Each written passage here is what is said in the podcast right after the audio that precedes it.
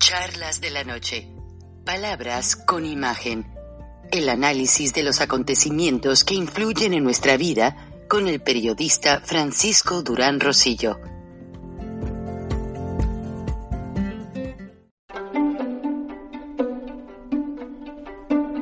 Frank Durán Rosillo eh, te saluda y los saluda a todos ustedes, su amiga María Celeste Raraz, para invitarlos a que se suscriban a mi canal de YouTube María Celeste Raraz, tal como mi nombre, donde les informo todas las semanas eh, sobre entrevistas que tienen un tema que ayuda a mejorarnos como personas y de paso son interesantes. Las pueden encontrar en mi canal de YouTube, así que los espero. Y se suscriben gratis.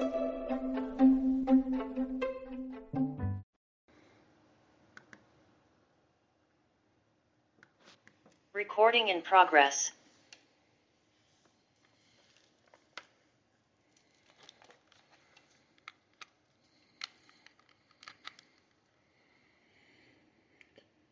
Hola apreciados amigos, bienvenidos a Charlas de la Noche, Palabras con Imagen.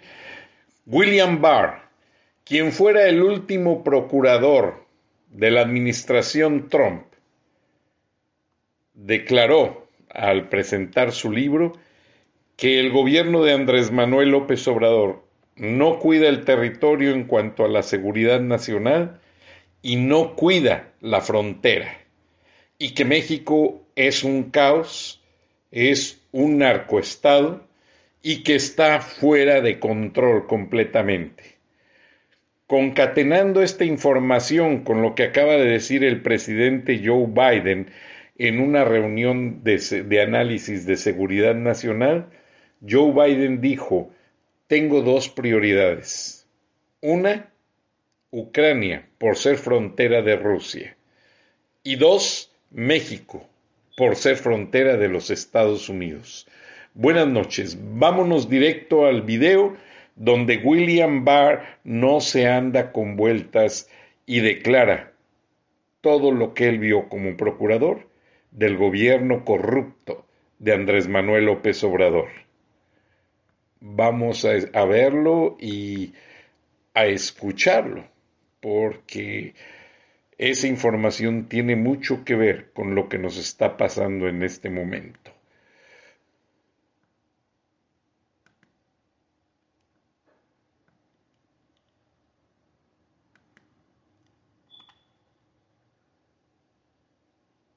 down there a couple of times to see how uh, whether we could stiffen the spine of this uh, president down there who believes in hugs, not bullets, and uh, they're losing. They've lost control of the country, in my opinion. Uh, the cartels have, you know, tens of billions of dollars at their disposal. They can corrupt anyone they want to down there, and they have armies, literally armies, uh, that are increasingly paramilitary forces, you know, dressed like military, uh, armored cars. Uh, we when we tried to arrest uh, El Chapo's son, uh, they showed up with 700 paramilitary troops with 50 caliber machine guns mounted on the back of trucks, and the army faded away. What I've always been worried about is that the Mexican government is going to share sovereignty with the cartels and reach a modus vivendi with them, and we have uh, no control over that territory. Uh, and now we've lost control of the border.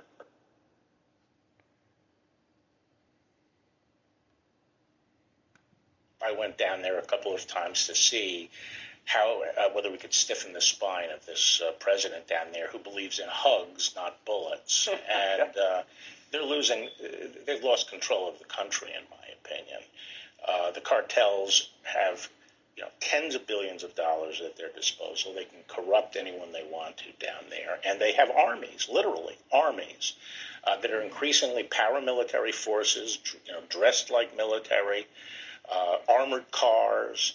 Uh, we when we tried to arrest uh, El Chapo's son, uh, they showed up with 700 paramilitary troops with 50 caliber machine guns mounted on the back of trucks, and the army faded away. What I've always been worried about is that the Mexican government is going to share sovereignty with the cartels and reach a modus vivendi with them, and we have uh, no control over that territory, uh, and now we've lost control of the border.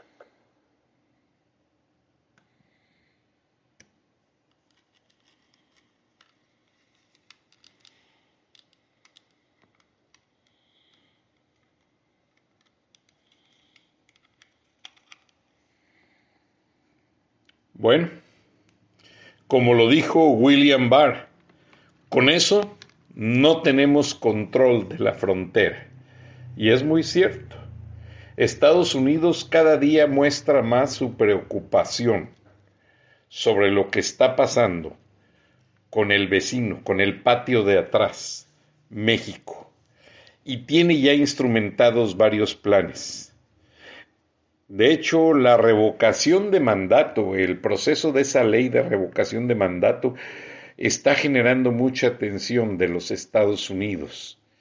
Y no dudo ni tantito que ellos estén muy pendientes de vigilar lo que es su frontera, como lo acaban de declarar, porque la verdad está demostrado, como lo dijo William Barr, que está fuera de control México. Y a Estados Unidos no le conviene eso en tiempos de conflictos internacionales, especialmente como el que está pasando en Ucrania y que Andrés Manuel ha hecho ya muchos acuerdos con Rusia y China. Bueno, se preguntarán por qué tengo una de las tantas camisetas que me regalaron cuando tuve la fortuna de trabajar y colaborar con CNN. Yo trabajé mucho con Ted Rubinstein, eh, un gran productor, David Martin. Ellos hacían el show de prime time para los domingos, para CNN Impact, que era un show conjunto entre Time Magazine y CNN una experiencia maravillosa. Colaboré también en varias ocasiones cuando las entrevistas a Fidel Castro, porque Ted Turner todavía en aquellas épocas socio mayoritario de la empresa, que ya era socio con Time Warner, él quería que CNN fuera lo bastante objetivo al informar lo que estaba pasando. Entonces, básicamente lo que la gente le queda en la memoria, permítanme es que tengo tres teléfonos aquí, pero es la única manera de entregar un show objetivo y con información al día, porque solo así, solo así estoy conectado con mucha gente simultáneamente y bueno, ¿qué les puedo decir? Eh, tengo las campanitas, pero no tengo el no disturb. Bueno, luego, ahorita no me voy a distraer con eso. Entonces yo también colaboré con Michael Hessing para el lanzamiento de CNN en español. También trabajé en reportajes eh, en CNN doméstico por el lanzamiento de la guerrilla zapatista. Pero hoy eh, CNN celebra 25 años, CNN en español, de estar al aire, pero mucha gente me ha llamado, me ha contactado para decirme, oye, Frank, ¿qué está pasando? No mencionaron una parte del equipo que empezó ahí. Les explico. CNN en español ha tenido dos grandes etapas. Una en 1987, CNN firma, Ted Turner, el dueño, firma un contrato con el, el director de Telemundo, el señor Merchant, un puertorriqueño americano, hombre de negocios, y hacen un contrato de 300 mil dólares al año para que en los estudios de CNN en inglés, en un rinconcito ahí se grababa el noticiero de prime time que se llamaba Telemundo CNN. Y sí, lo empezó el señor Jorge Gestoso, lo empezó con una serie de talentos. Estaba Tony Vaca en el audio, estaba Adrián Bernal eh, como floor manager que después regresó a CNN en español. Adrián nunca se salió de CNN. Lo que pasó es que él tuvo una oferta de trabajo, como me pasó a mí en los canales Turner, y nos fuimos a TNT y Cartoon Network, y bueno, ha sido, y a mí me prestaban para colaborar, claro, la misma empresa, la misma sombrilla, para colaborar en estos proyectos que les dije inicialmente con Ted Rubinstein, a David Martin, a Michael Hessing y un grupo de personas muy interesantes, muy profesionales. Entonces lo que sucedió es que se viene la invasión, aquella famosa tormenta del desierto.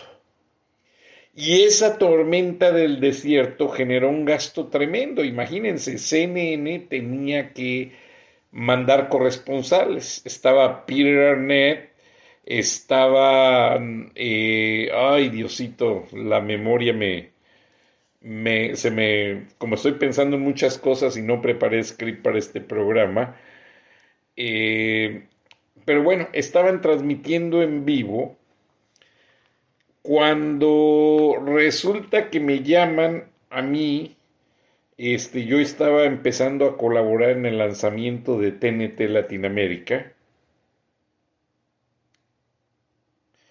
Y resulta que me llaman precisamente Adrián Bernal y me dice, eh, eh, Frank, acaban de lanzar la, la invasión a Irak eh, te tienes que venir para que me ayudes con un audio, que me, que me dobles la voz de uno de los corresponsales, porque son tres en vivo. Pues voy volado, afortunadamente yo vivía en Bucket, un apartamento muy cercano, se podía llegar hasta corriendo por toda la calle Peachtree hasta el Centro Mundial de Noticias. Ya no lo vuelvo a hacer porque un día lo hice, pero ese día me fui en carro. Bueno, Resulta que llegué a los 15 minutos de haber empezado la guerra. En esa época Atlanta no tenía tanto tráfico. Y empezamos a narrar, porque había tres, en esa época no había tanto internet. Empezaba un servicio que se llamaba Clip Mail de Microsoft, que era como el correo electrónico. Y el buró de CNN siempre tenía tres líneas de teléfono y de video abiertas o sea, tenían una unas dos cámaras conectadas al satélite transmitiendo allí afuera, allí dentro del buró de CNN con micrófonos y todo por si había alguna emergencia. Y en ese momento, pues los periodistas se montaron en el techo del hotel sin luces y estaban narrando lo que le llamaron aquel famoso bombardeo quirúrgico que Estados Unidos hizo sobre ciertas partes estratégicas de Irak, donde se supone que Saddam Hussein tenía las armas químicas. Entonces yo me tocó doblar a Bernard Shaw, otro amigo, Adrián Ber dobló a Peter Arnett, y también había otro periodista muy querido, muy conocido, que lamentablemente todos nos pesó en el alma, que fue a cubrir todo el conflicto a Irak, y el señor aquí en el condado de Gwinnett falleció en un choque con su camioneta años después. Fue tan triste la historia que queda esto en los anales de CNN, en lo que está en el background, en lo que no se sabe. Bueno, entonces hicimos la narración, yo creo que fueron casi ocho horas, nueve horas de narración, acabamos afónicos, toda la noche básicamente narrando el bombardeo y con material que el, Pentágono hacía llegar los boletines a CNN para que no se diera información falsa o errónea sobre lo que estaba pasando. La Casa Blanca haciendo declaraciones. Bueno, estábamos encerrados en un estudio, pero así de un metro por un metro cuadrado, cada quien con dos computadoras, dos líneas de teléfono y el micrófono. Y por un auricular escuchábamos al productor de CNN. No, nada más lo escuchábamos, no podíamos hablar y escuchábamos las voces de los corresponsales. Y sobre lo que ellos decían, nosotros estábamos hablando y se hacía la traducción, el split. ¿Por qué razón? Porque en esos años no había CNN en español. Estaba Telemundo CNN. A Jorge Gestoso le pidieron que se alistara y lo mandaron a Irak. Jorge Gestoso pidió equipo y chaleco antibalas, dijo no me voy a ir a arriesgar así nada más. Él está casado con una francesa muy guapa, muy hermosa mujer. Este, los dos son muy lindos, pues muy europeos, él es uruguayo, y todos los uruguayos dicen, bueno, es que el día que Jorge Gestoso regrese a Uruguay, lo hacen presidente o senador porque es muy popular allá. Un abrazo, en este momento está en una televisora en Washington. Muy amigo de Adrián Bernal, la verdad. Yo nada más lo conozco de pasadita. Y resulta que en lo que nosotros, los días que nosotros estuvimos narrando, traduciendo, llega Jorge Gestoso por medios de CNN con un, un camión satélite para transmitir en vivo y bueno, ya se acomodaron, empezaron a transmitir, mientras allá era de día, acá era de noche, entonces ajustar todas las modalidades para hacer la transmisión. Pero resulta que la cobertura de esa guerra le costaba a Ted Turner, a CNN, casi dos millones de dólares diarios. La parte de español era casi 300 mil dólares y había más gastos, pero afortunadamente eh, muchas veces los corresponsales comían con el ejército de los Estados Unidos porque allá no había restaurantes, no había dónde ir a, tener un, un buen alimento. Me refiero a la primera invasión a Irak, la tormenta del desierto que ustedes recordarán que invadieron las tropas que fueron de Kuwait a, Irak, atravesaron el desierto y los soldados iraquíes se rendían y hasta les pedían cigarros a los soldados norteamericanos.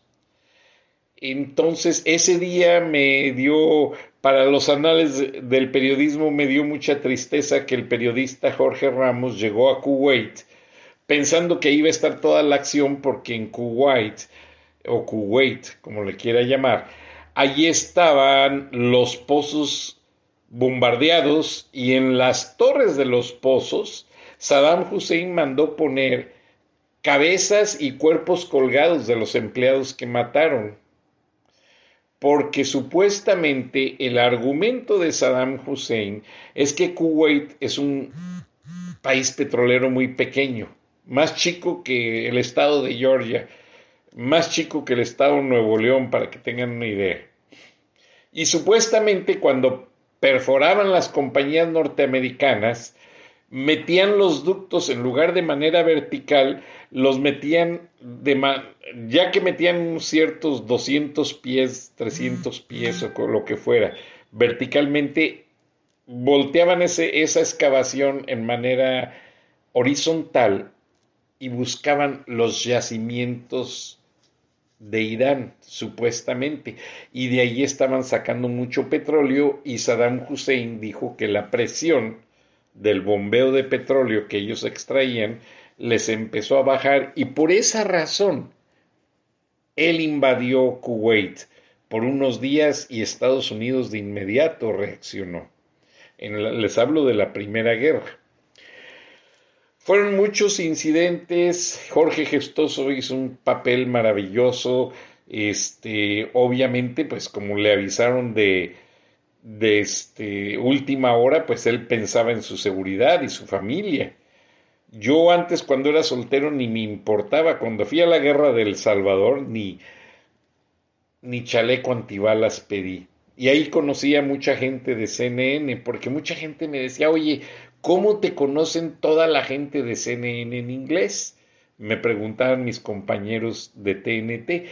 Y la razón es esa, porque yo anduve cubriendo la guerra del Salvador y básicamente pues ahí conocí a mucha gente muy involucrada con la situación de, de CNN, los corresponsales y todo, y este, y pues básicamente esa es la situación por la cual yo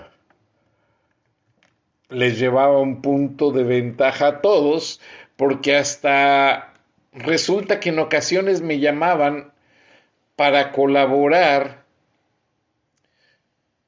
con lo que es el servicio en inglés y yo les decía, llamen a mis compañeros de Telemundo CNN, ahí están abajo.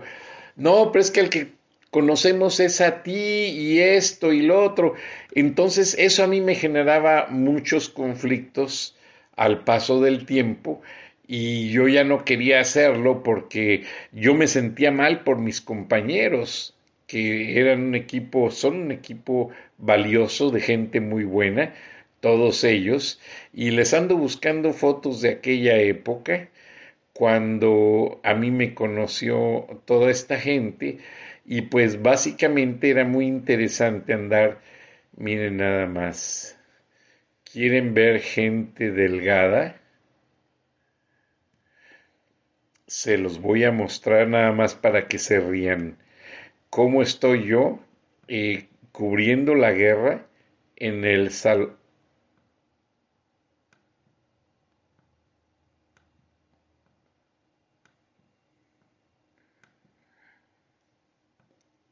les digo, ¿cómo estoy yo cubriendo la guerra eh, en El Salvador? Pero estoy delgado, delgado, obviamente van a ver alrededor de mi cuello, pues todos los días sudaba, imagínense, caminando en la selva, este, en los pueblos, aquí estoy yo bajándome de un camión rural y me daba mucha risa porque me subía yo al camión y la gente me decía, que abriera la ventana y cuando abría yo la ventana me decían las señoras, oiga, le voy a pasar al tierno. Y yo decía, Dios mío, ¿qué es el tierno? Pues me pasaban a los bebés por la ventana para que yo los recibiera y los bebés ya los detenía yo ahí a un lado sentaditos y ya subía la mamá o el papá ya el, el lugar donde yo ponía al bebé hagan de cuenta que era la reserva del asiento y pues era algo muy, muy divertido. Entonces, déjenme ver si está la foto donde estoy aquí con otros compañeros. Este, básicamente, porque tengo una página de internet, Francisco Durán Rosillo, donde pueden buscar todas, este, pues, eh, evidencias de mis historias. Ah, miren, aquí estoy con los muchachos corresponsales y el camarógrafo de CNN. Había una oficina de prensa del gobierno del ejército que se llama COPREFA, Comité de Prensa de la Fuerza Armada del Salvador. Ese comité de prensa nos exigía a todos, como periodistas, ir a documentar cualquier reportaje que nosotros fuéramos a hacer. Entonces, el muchacho que trae la camiseta de CNN, muy listo, él era el camarógrafo freelance salvadoreño, se compró una camionetita vieja que la ven allá atrás, una camionetita Jeep, y él nos cobraba 40, 50 dólares y nos llevaba a todas partes. Entonces ya íbamos a grabar las historias y nos regresábamos al hotel. Este, ah, miren, aquí está la credencial de Coprefa del Comité de la Prensa Armada de, El Salvador.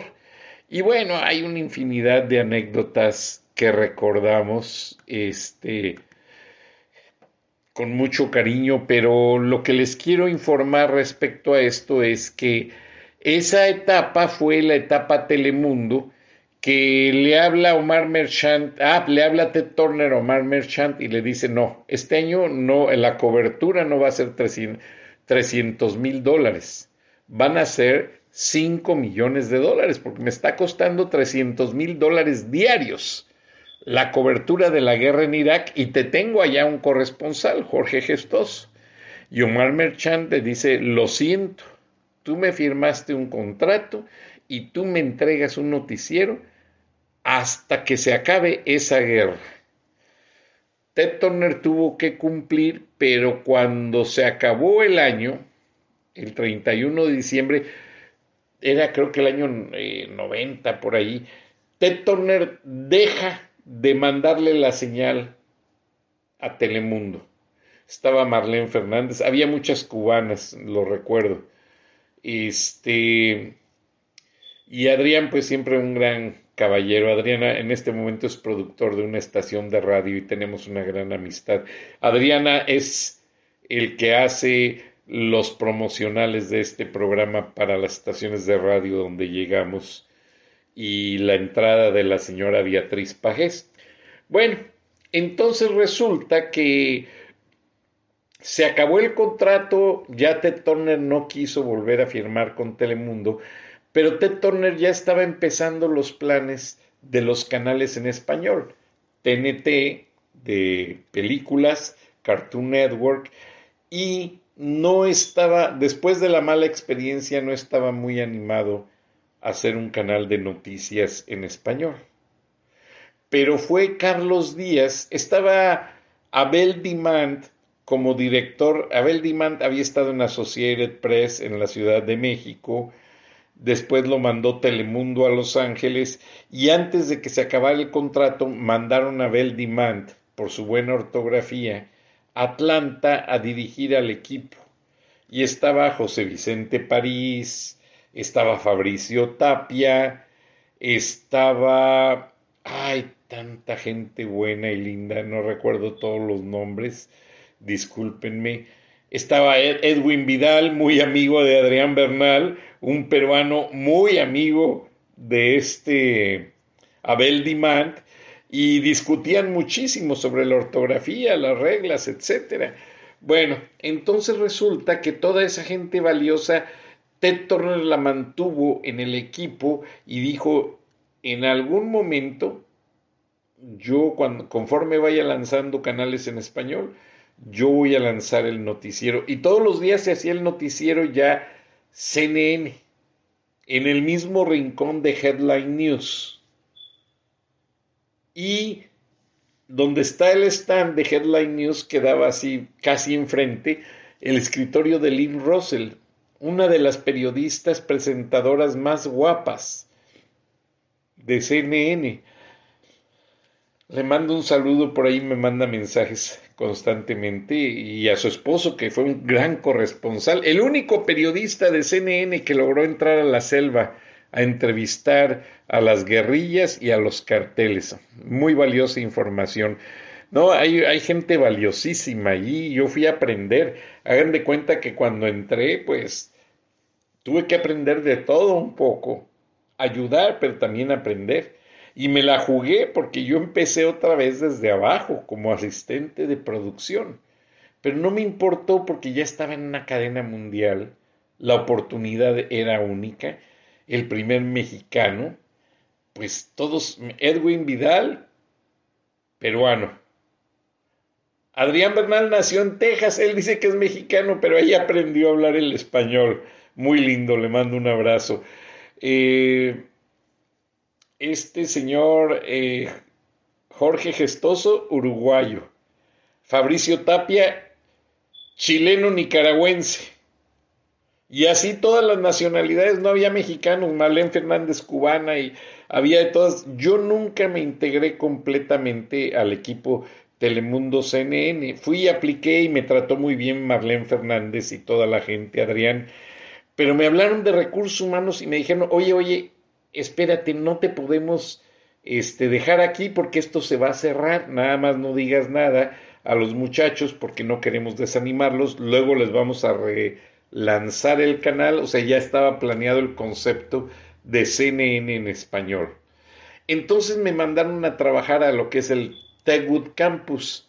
Precisamente esta vista que tienen de la ciudad es desde los edificios de TNT, ahí, por ahí cerca, cuando ustedes van por la 7585 atravesando Midtown, ustedes voltean a la derecha están los edificios que dicen CNN, Cartoon Network.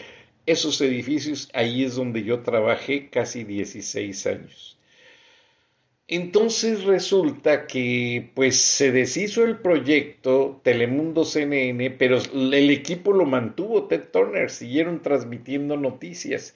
Y empezamos con TNT y ahí integrábamos en la noche un noticiero para ciertos mercados. Y fue teniendo mucho éxito.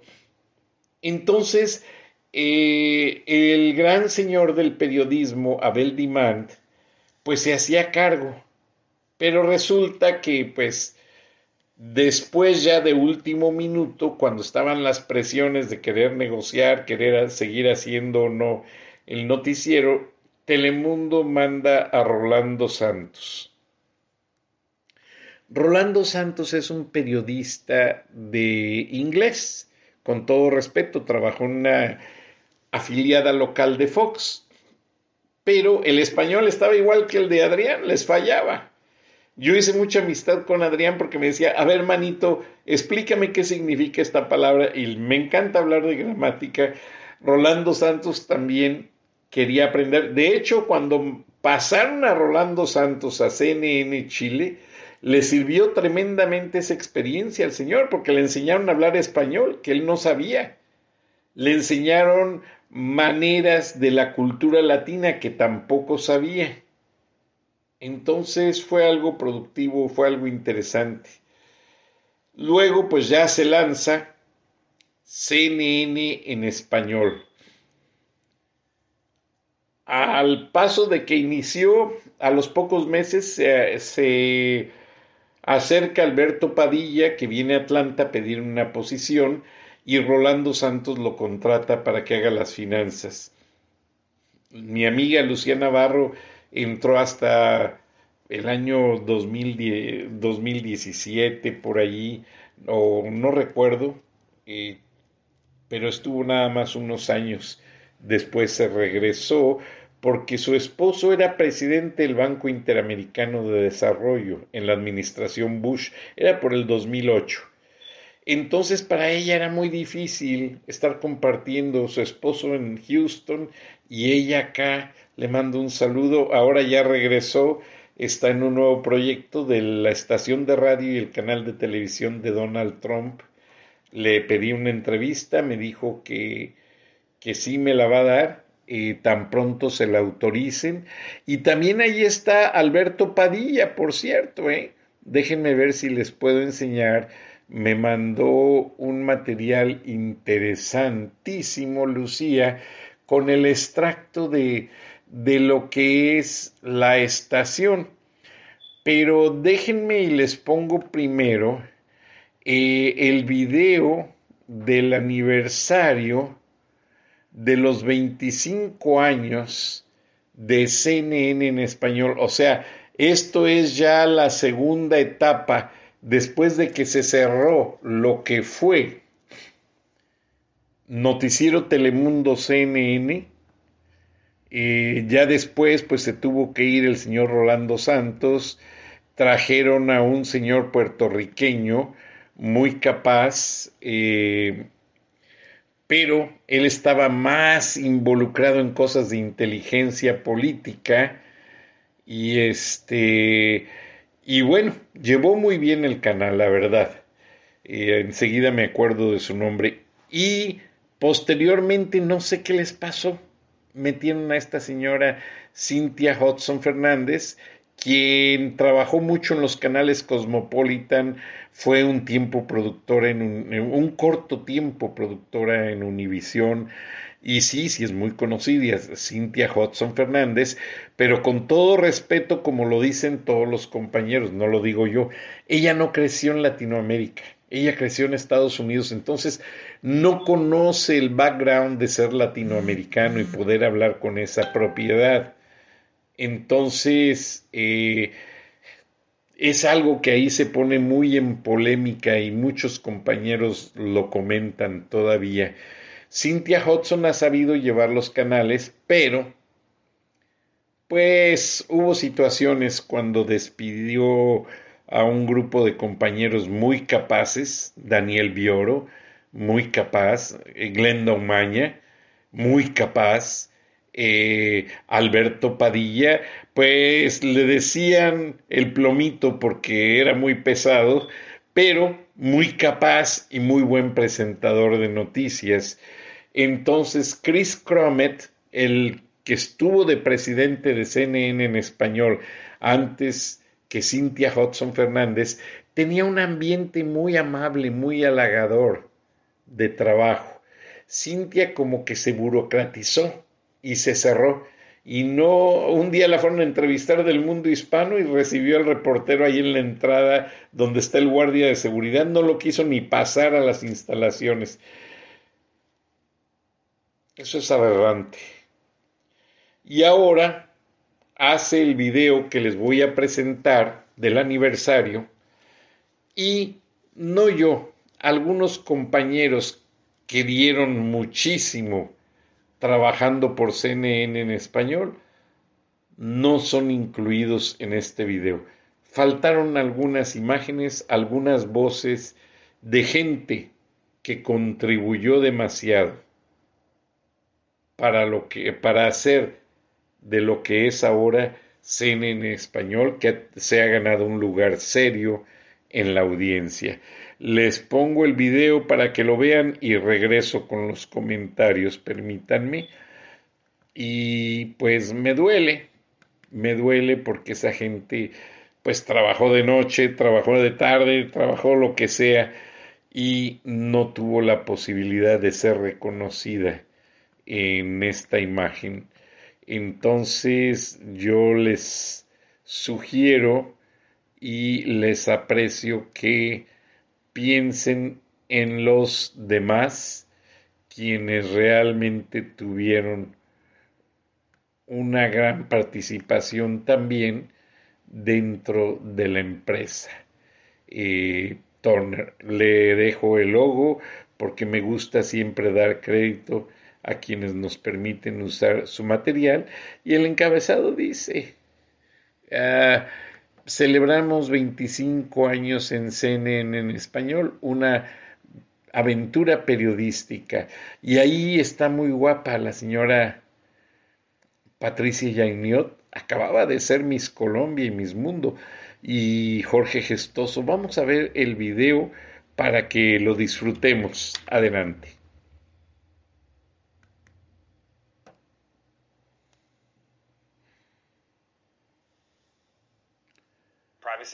You? Yeah, privacy is really important to me. It is to everybody. Private is everything. Every text you send is just as open as your letters, including pictures.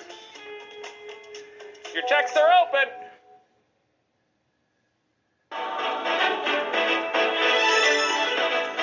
Noches.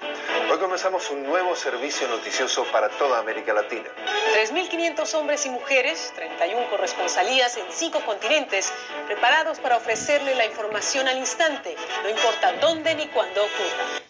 Estos eran los compromisos que los principales presentadores de CNN en español, Patricia Yaniot y Jorge Gestoso, hacían a los espectadores latinoamericanos hace 25 años.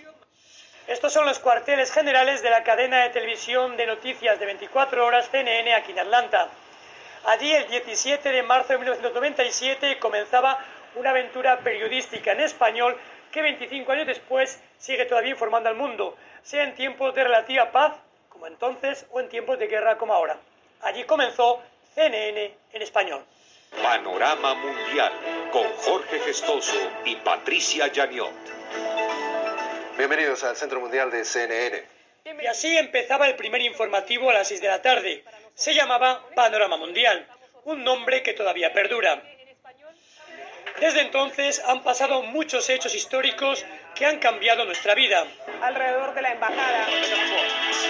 Interrumpimos nuestra programación de importancia militar para socavar la capacidad de Saddam Hussein para librar una... Fue especialmente doloroso cuando el atentado fue en mi España querida. Cientos de personas siguen viviendo en la miseria. La bolsa en un periodo de 17 meses bajó un 60%. Buenasera.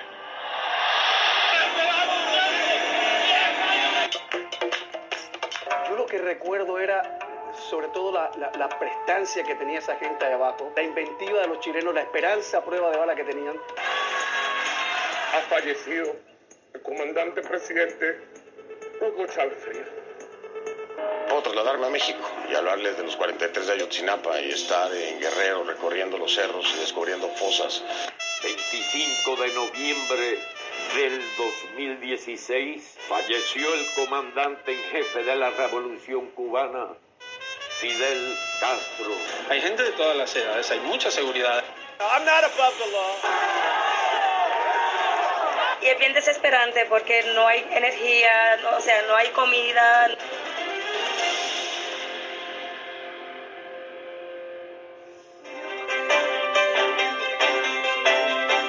CNN en español tenía en ese 1997 unos 4 millones de suscriptores de televisión por cable.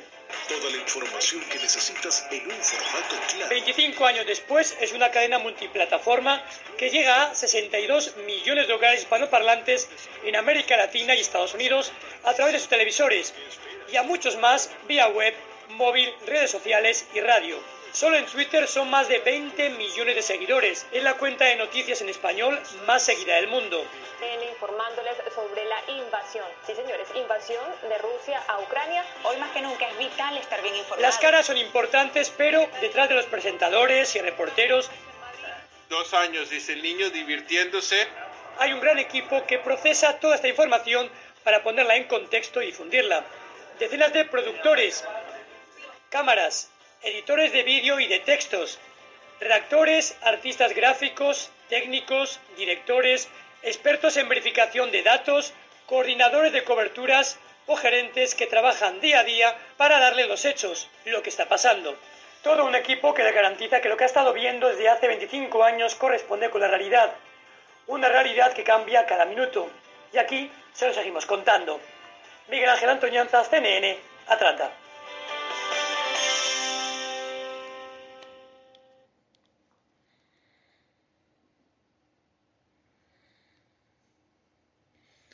Bueno, pues realmente una gran experiencia. Felicidades por esos 25 años. Pero yo quiero aprovechar este espacio para decirles a mis amigos, porque pues llevo cierta comunicación con Cynthia Hudson, ella no tuvo la culpa, obviamente ella pide hoy una pieza promocional de homenaje a los 25 años, pero ignoraron muchas caras. Yo, yo entiendo que un video es la velocidad, hay que presentar rápido, resumir los 25 años, pero pones una un collage de fotos en la pantalla. Allí no está Alberto Padilla, que es el que más tiempo ha narrado noticias de finanzas, no está Lucía Navarro, y no porque Lucía sea mi amiga, no, porque se merece, ella hizo también una buena contribución a CNN y muchos más, o sea, eh, aunque la señora Patricia Yainiot no esté ya con CNN en español, está actualmente en Univisión, en los programas de mayor rating, no los puedo mencionar por respeto a CNN, pero se merecía que se dijera que la señora Patricia Yainiot es la periodista de noticias de esa cadena que más reportajes, más entrevistas exclusivas logró. Con César Augusto Pinochet, con Hugo Chávez y con una infinidad de presidentes que nadie más ha logrado tener. Sí, Fernando del Rincón ha hecho un buen trabajo, pero Fernando del Rincón es la nueva camada de CNN. Y estamos hablando de la raíz, el equipo que empezó. Entonces, eh, muchas cosas hacen falta allí para que esto salga completo y el homenaje sea real. Cuando CNN estaba en manos de Ted Turner, cada aniversario nos invitaban a todos, hasta los que ya no trabajábamos ahí. Entonces, eh, una celebración, un abrazo, un agradecimiento, un plato de comida, un, una, un brindis con champaña. Gracias por habernos incluido. También nos desvelamos, también trabajamos arduamente, tradujimos notas y todo. pero como que se les olvida quién está atrás. Ah, no, ya, who cares? Eso ya no importa. Carlos Díaz y Rolando Santos, ustedes no tienen una idea lo que tuvieron que luchar para que se aprobara el presupuesto de 50 millones de dólares, porque Ted Turner, ante la mala experiencia con Telemundo, Ted Turner les dice, bueno, ahí están 50 millones de dólares y hagan lo que puedan. Entonces, los canales Turner se venden por paquete a los cableoperadores. O sea, si no, si no, te, si no te compran el paquete, no les puedes vender Cartoon Network. Y esa es la situación que Turner ha manejado con mucho éxito. Y Carlos Díaz, un puertorriqueño muy capaz, egresado de Boston, UT en Boston, fue administrador del sistema de transporte público en Massachusetts. Le mando un abrazo, vive todavía aquí en Atlanta, por ahí lo tengo en mis redes sociales. Y él se quedó de administrador de estos canales. Después, muy astutamente, don Genaro Rionda, presidente de los canales de Lab TV, se llevó al señor Carlos Díaz cuando el señor John Petrovich empezó a meter mucha presión, con todo respeto, mucha presión a los altos ejecutivos. Cuando había crisis, el efecto tequila y todas esas crisis en Latinoamérica, algunos norteamericanos no entendían que eso era parte de una etapa y había que aguantar un poquito y seguir luchando. No, ellos querían ganancias todo el tiempo. Entonces, eh, don Carlos Díaz, pues se fue a trabajar a la TV Fox y le fue muy bien y levantó esos canales que estaban muy bien, que don Genaro Rionda ha sabido manejar muy bien, le mando un abrazo, junto con Gunnar Werner, François Clemenceau, y un equipo también muy calificado de personas, este, Mónica Cuevas, gente muy conocida, Enrique Garduza, eh, Roger Aranda, Patricia, eh, Shasha Rionda, tanta gente tan capaz, eh, una chica colombiana que empezó ahí, que su esposo es escritor, Andrea Marulanda, y Andrea Marulanda, así de jovencita como la conocieron, se regresó a Colombia y después la contrataron y es la actual directora de los servicios creativos en Televisa. Una gran chica, el Colo, eh, a veces nos conocemos más por los apodos y, bueno, hay, hay tantas personas que me da coraje que se me olviden los nombres porque son gente muy capaz, muy, muy querida, la verdad. Y este, estoy tratando de acordarme de más gente. Discúlpenme, una chica argentina, la esposa del Colo. Ay, ay, ay, Dios mío, es que tanta gente y luego se le van a uno los nombres y se queda uno así medio pensativo, apenado. Pero vamos a hacer un esfuerzo por hacer una una eh, manera de poner todos los nombres juntos, porque sí es importante que también ese equipo, y en ese equipo de gente del App TV Fox había mucha gente que participa todavía con Turner, como François Clemenceau, como su esposa Federica, gente muy capaz, gente muy profesional, y gracias a eso, pues los canales lograban tener talento, porque en Atlanta era muy difícil conseguir talento bilingüe. Entonces, este, ah, por eso cuando Andreita Marulanda se fue, pues dejó ahí un gran hueco que lo trató de cubrir esta... Ay, perdónenme, necesitaba haber preparado una lista, pero son tantos también que no hubiera podido. Pero ya habrá oportunidad de hacer un un recuento, un programa con fotos y los nombres de todos. Pero lo único que quiero decir este día, antes de despedir esta charla de la noche, es felicitar a todos, todos quienes de alguna manera han hecho un trabajo para CNN en español. son muchísima gente, gente muy valiosa, gente que ha dedicado toda su vida al periodismo y que realmente han hecho de CNN en español lo que es ahora. Y aunque no aparezcan en ese video ni sus nombres, yo realmente colaboraba solamente con CNN. Yo siempre fui empleado de tiempo completo para TNT Latinoamérica con Charlotte Leonard, Luisito Estrada, Flavio y un gran equipo también de gente y Cindy en Cartoon Network que siempre me tomaba en cuenta.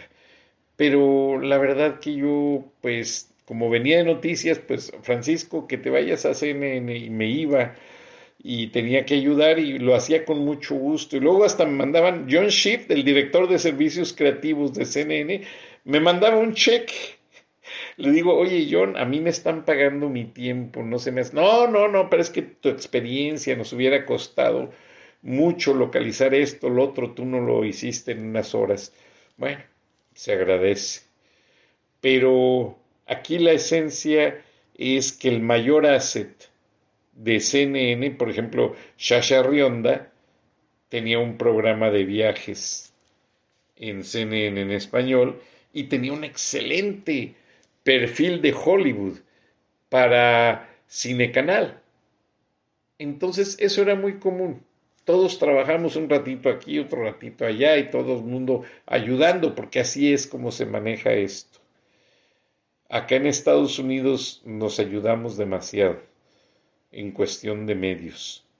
Este, les quiero nada más mostrar antes de despedir el programa y ayer Lucía Navarro, la semana pasada me invitó, me dijo que estaban haciendo eh, la gente de Donald Trump un, una estación de radio con miras a hacerlo un canal de televisión y pues que básicamente este, iban a, tener un, una, pues el lanzamiento de lo que es una estación que la iban a poner en City Radio. Y sí, finalmente, Lucía Navarro San Juan este, lanzó la estación, permítanme porque aquí no tengo pantalla interactiva y este, déjenme ver si localizo el,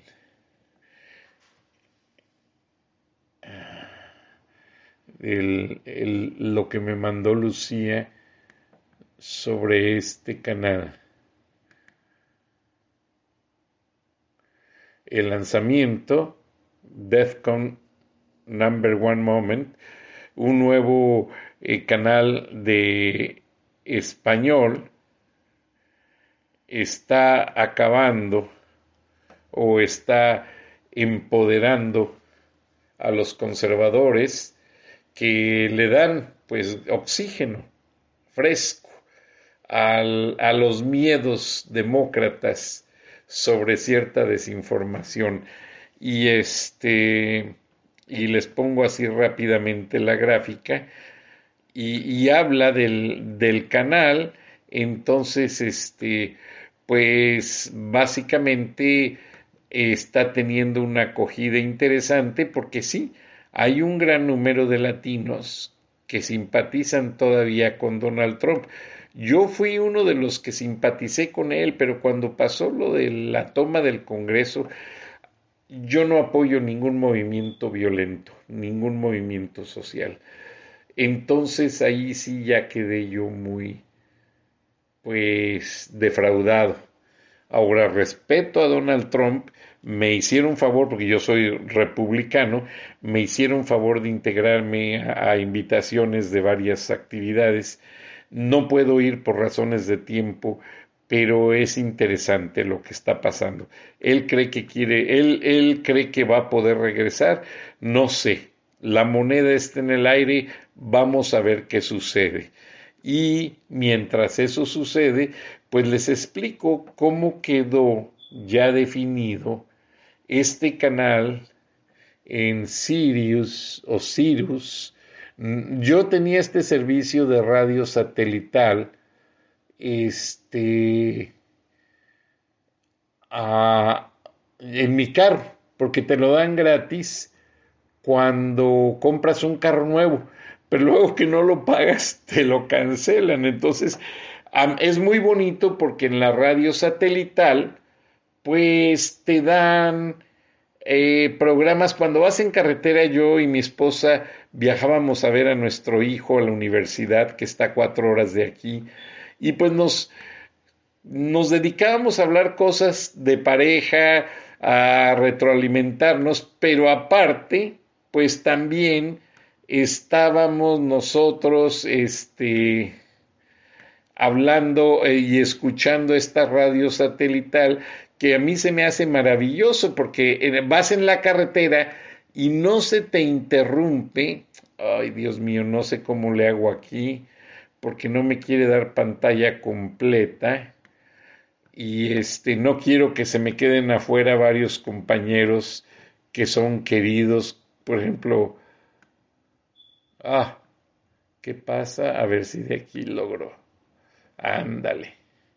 Aquí y luego, ah, bueno, esta es la parrilla de noticias, este, que va a ver los programas, como les digo, van a estar allí Alberto Padilla, Lucía Navarro, mucha gente de CNN en español se fue a colaborar a este Americano Media a estos canales. Este, les deseo mucho éxito, la verdad, a todos.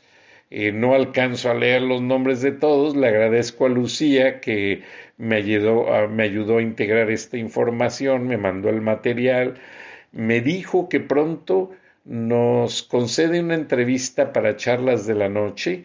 Ya lo ha hecho Alberto Padilla hablando de economía y finanzas pero vamos a hablar con Lucía a ver qué nos dice de todos estos talentos sobre el nuevo canal y sea CNN con sus 25 años que sean muchos más. CNN lamentablemente ya no es parte del equipo original de Ted Turner, que fue donde yo empecé. Yo soy pues del equipo de Ted Turner de los primeros y eso me llena de satisfacción. Después llegó Time Warner, America Online y empezaron los forcejeos y ya muchos pues nos tuvimos que hacer a un lado.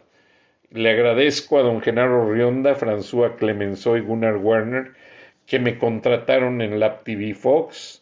Después también ellos tuvieron que mudar porque el presidente de la empresa un argentino también muy querido, decidió mover las oficinas a Palermo, allá en Argentina, y este y pues bueno, nadie queríamos irnos a Argentina, yo tenía poderosas razones respecto a la salud de mi esposa y no quisimos irnos y pues ¿qué fue? Que los que se fueron ya poco a poco han ido dando lugar a que se renueve ese equipo. Este, básicamente el App TV ya no se llama así, ahora son canales Fox y pues ya aquellos equipos originales ya se desintegraron. Y en la televisión y en medios todo ha estado cambiando repentinamente, más que nada por el Internet. La tecnología y todo y muchas cosas van dando paso a otras tecnologías. Entonces, les agradezco el, favor de su atención. Les deseo lo mejor a todos mis compañeros de CNN, a quienes no fueron mencionados en la historia, no se preocupen. Ustedes tienen su lugar en la audiencia y la gente los recuerda con aprecio. A mí me ha tocado llegar a lugares eh, en, en otro país, por ejemplo en Uruguay, este, en, Colonia, Uruguay, que se cruza el buquebús de Buenos Aires, ahí de Puerto Madero. Fui con mi familia, fuimos a desayunar a Uruguay y me causó mucha admiración. Yo había hecho una voz para hacer un, documental de TNT y me reconocieron la voz. Entonces, la gente sí te recuerda. La gente no se olvida de ti. Al que le gustó lo que tú hiciste, siempre va a pensar en ello. Y CNN tiene gente muy talentosa. El tiempo de televisión cuesta mucho dinero. Vamos a dejarlo así, pensando en que no alcanzó el tiempo para poner a todos, pero hay una gran cantidad de personas, venezolanos, chilenos, nicaragüenses, argentinos, mexicanos, cubanos, venezolanos, salvadoreños, eh, costarricenses, una gran cantidad de ticos. Y hablando de Costa Rica, Tania Coventry Strader me acaba de mandar una foto sobre lo que es el nuevo concepto de gasolineras, porque ya no van a vender gasolina, ya van a vender energía eléctrica. ¿Qué pasa? entonces ustedes ven las gasolineras convencionales. Pues lo que sucede es que ahora, ya en California hay varios lugares donde hay más vehículos eléctricos, Atlanta es uno de ellos, se está superpoblando de vehículos eléctricos. Lo que va a pasar es que las compañías, ya en lugar de que usted entre a una gasolinera, usted va a encontrar esto, una estación con la conexión eléctrica a los carros y con 15 mil locaciones, Starbucks está abriendo estaciones de gas que ya lo dicen en la historia, van a ser temporales y de ahí van a pasar a la etapa eléctrica.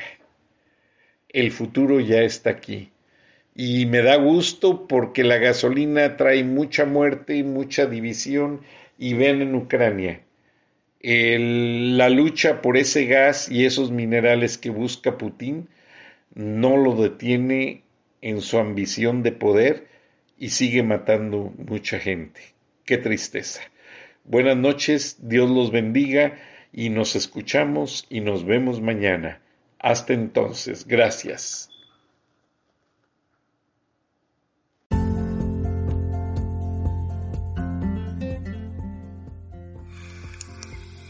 Escuchaste el análisis de la noticia, transparente como el agua, con el periodista Francisco Durán Rosillo